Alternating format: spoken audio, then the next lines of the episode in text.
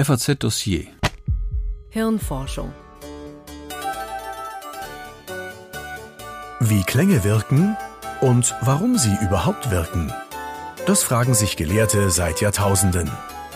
Die Musikpsychologie ist eine Grenzwissenschaft in mehrfacher Hinsicht. Was macht mit mir nur dieses D-Dur? Von Georg Rüschemeyer.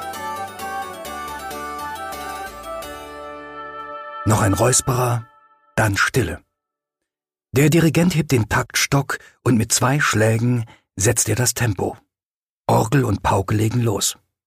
Ihre ersten Töne etablieren bereits die Tonart D-Dur samt dem beschwingten Dreierrhythmus Jauchzet, frohlocket.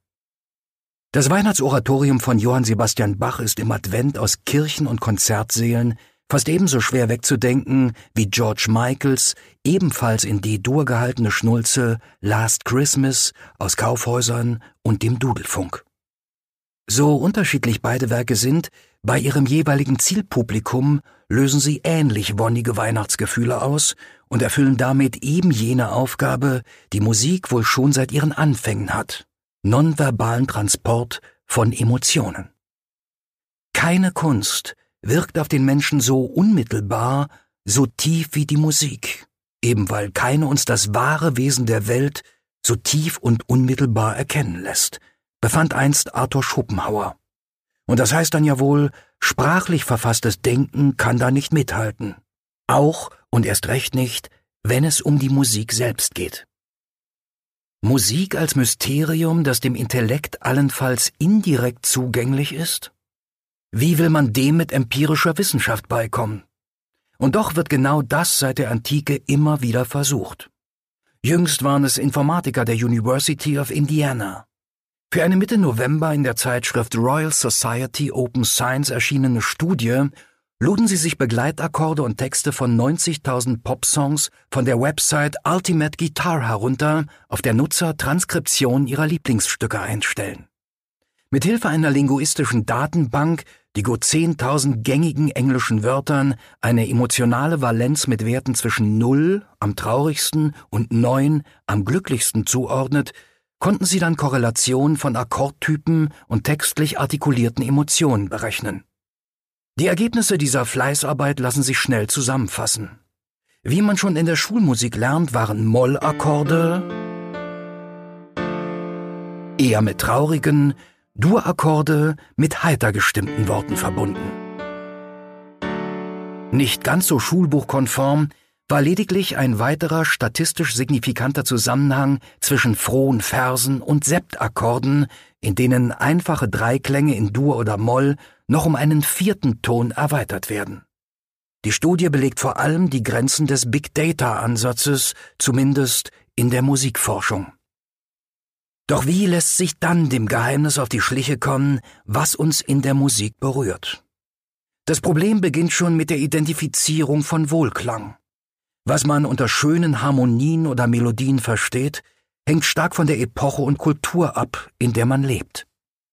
Aber gibt es nicht doch ein paar gemeinsame Nenner, auf die man sich, zumindest innerhalb der Tradition des Abendlandes, einigen könnte?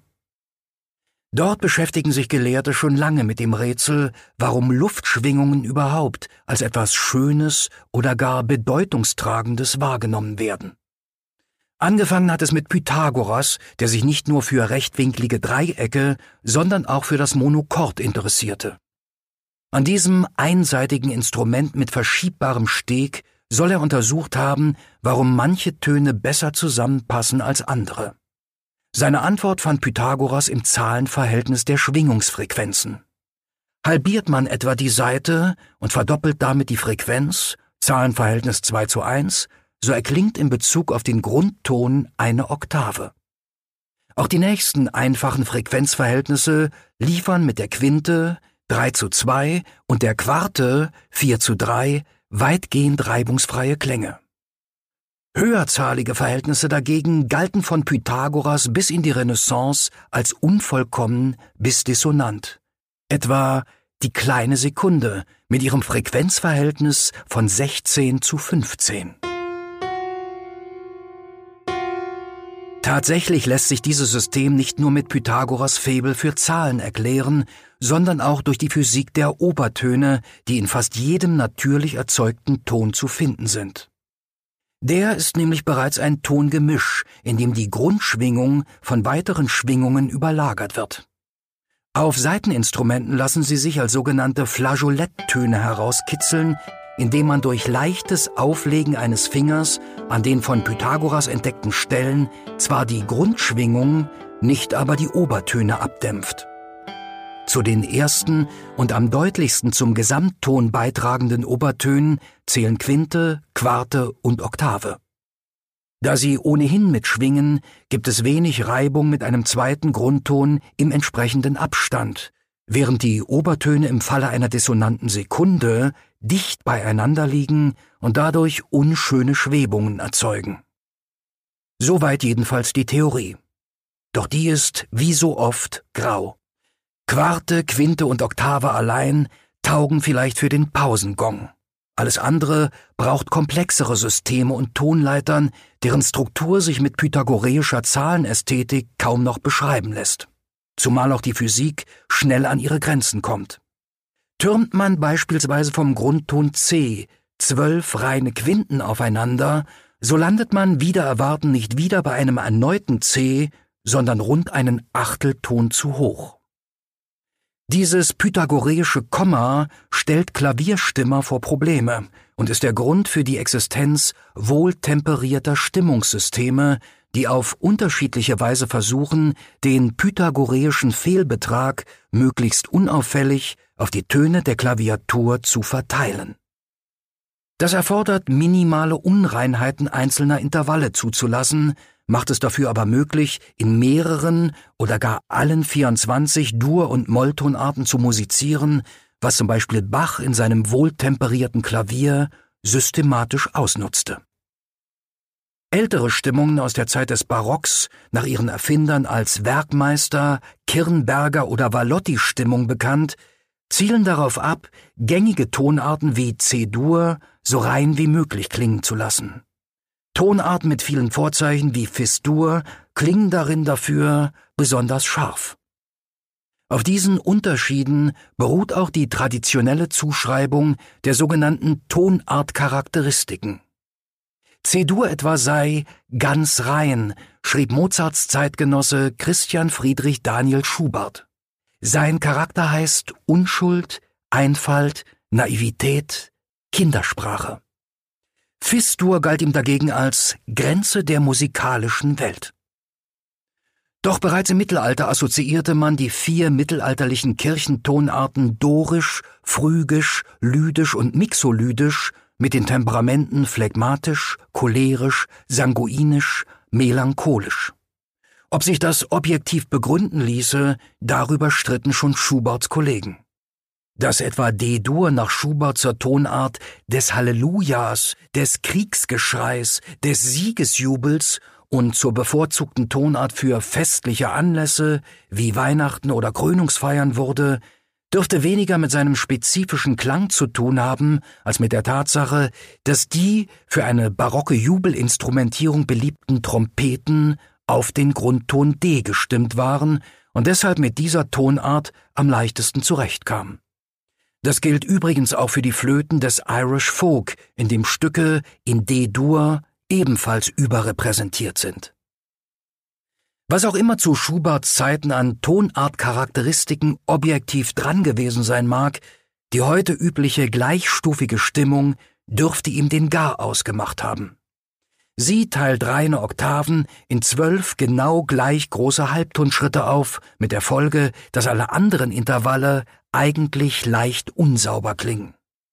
Dass wir heute die darin enthaltenen leicht unreinen Quinten und Terzen klaglos hinnehmen, zeigt, wie sehr Hörgewohnheiten mitbestimmen, was wir als wohlklingend wahrnehmen. Ohnehin lebt Musik jenseits von Last Christmas gerade davon, dass sie die Grenzen von Wohlklang und Hörerwartung ausreizt und erweitert. So gesellten sich in der Renaissance Terzen und Sechsten in den auserwählten Zirkel der konsonanten Intervalle und bereiteten der Unterscheidung von Dur- und Molltonarten den Weg. Wenig später wurde der Dominant-Sept-Akkord populär obwohl er zwischen der großen Terz und der kleinen Septime das Teufelsintervall des Tritonus enthält, der Pythagoras mit einem Frequenzverhältnis von 729 zu 512 Albträume bereitet hätte.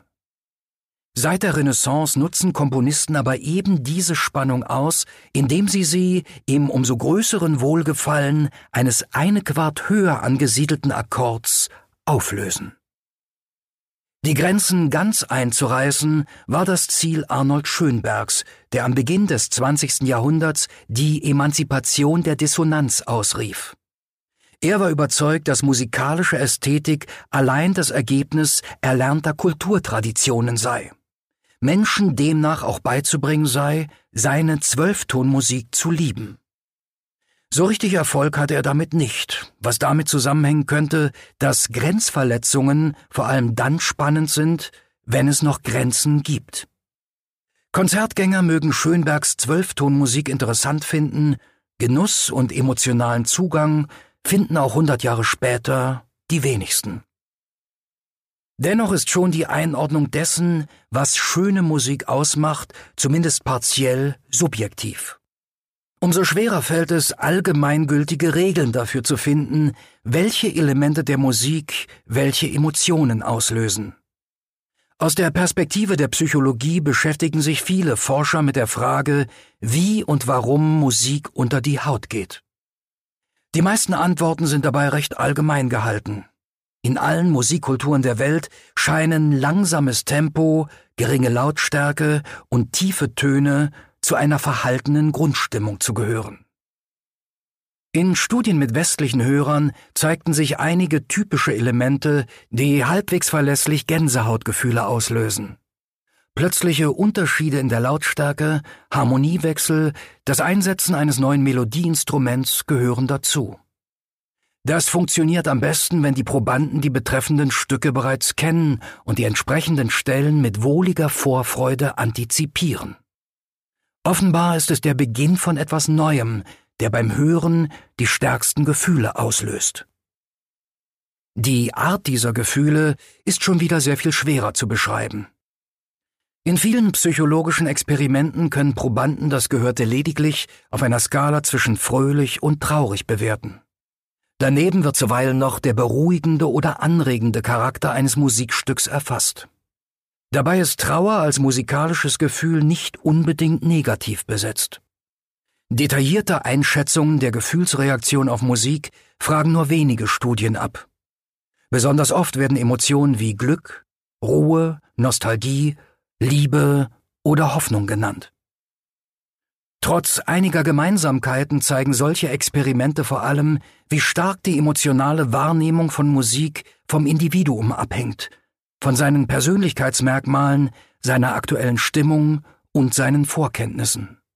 So rührt Alabama, ein nur wenige Minuten langes Kleinod im Werk von John Coltrane umso mehr, wenn man weiß, dass der Jazzsaxophonist mit der pentatonischen Melodie, die sich über einem tiefen Tremolo des Klaviers entfaltet, einen Bombenanschlag des Ku Klux Klan auf eine Kirche in Alabama verarbeiten wollte, bei dem 1963 vier kleine Mädchen starben. Aber auch positive Assoziationen machen oft erst die Musik. Bei Kerzenschein und Plätzchenduft klingen Krippenlieder oder das Weihnachtsoratorium noch einmal so schön.